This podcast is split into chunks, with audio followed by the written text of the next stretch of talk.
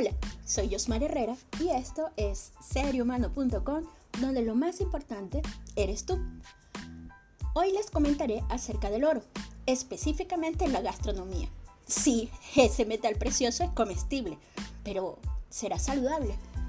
Al parecer, el oro es un ingrediente que se usó en la cocina desde el antiguo Egipto, en India y en China. Quien en algún momento de su vida no ha lucido ese precioso metal en collares o anillos, sin contar las veces que quizás pasó por tus manos en forma de moneda. Pues al parecer su brillo seduce también a los más reconocidos chefs quienes en diversas formas lo llevan a sus suculentos platos espolvoreando algún postre o ensalada o sobre un humeante café. Servido en banquetes durante el Renacimiento y cenas de los Medicis en Florencia, este lujoso ingrediente se hizo presente y aunque era solo simbólico por ser sinónimo de estatus, presumían de beneficios para la salud del comensal. Sin embargo, Consumir oro no es más que un capricho que ni afecta ni nutre.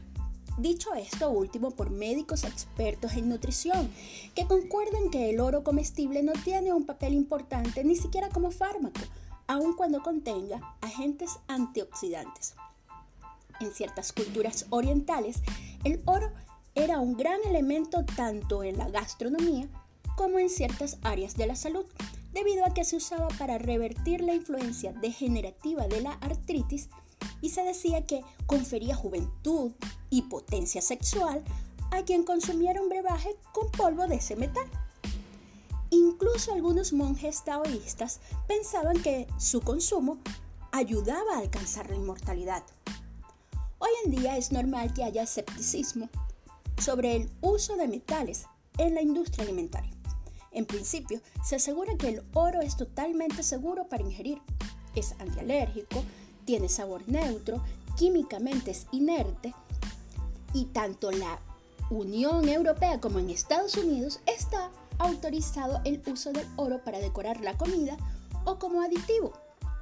Para degustar aperitivos bañados en oro, no hay que ir a una mina, sino visitar restaurantes exclusivos en ciudades como Nueva York, Londres, y Madrid. ¿Y tú comerías oro? Si me preguntan a mí diría que quizás sea un exceso gastronómico y pura extravagancia, pero como los alimentos ingresan primero por el sentido de la vista y hay quienes pueden pagar ese lujo, pues ni modo, un apetito. Pues mis placeres gastronómicos son más del ser, para alimentar al humano. Así que se despide Josmar Herrera y nos vemos seguido en seriohumano.com, donde lo más importante eres tú.